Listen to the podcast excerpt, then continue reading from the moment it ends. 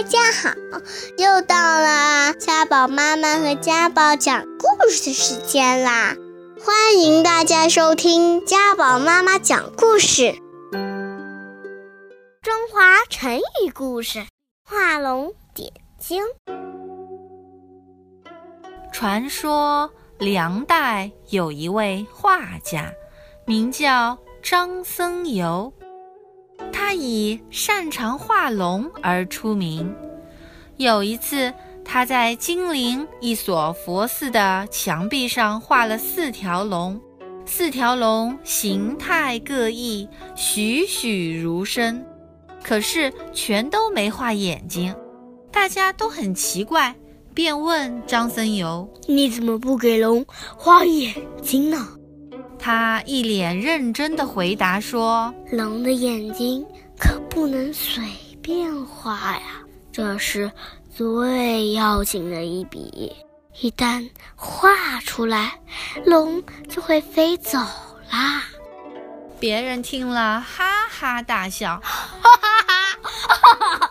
画出来的龙怎能变成真的龙在天上飞呢？”真的瞎说呀！以为他在开玩笑，人是一个劲儿的催他把眼睛画上去。张僧繇只好拿起画笔，为其中的两条龙画上眼睛。刚画完，笔还没放下，奇迹出现了。只见雷电大作，震破了墙壁，两条巨龙舞动起来，冲天而去。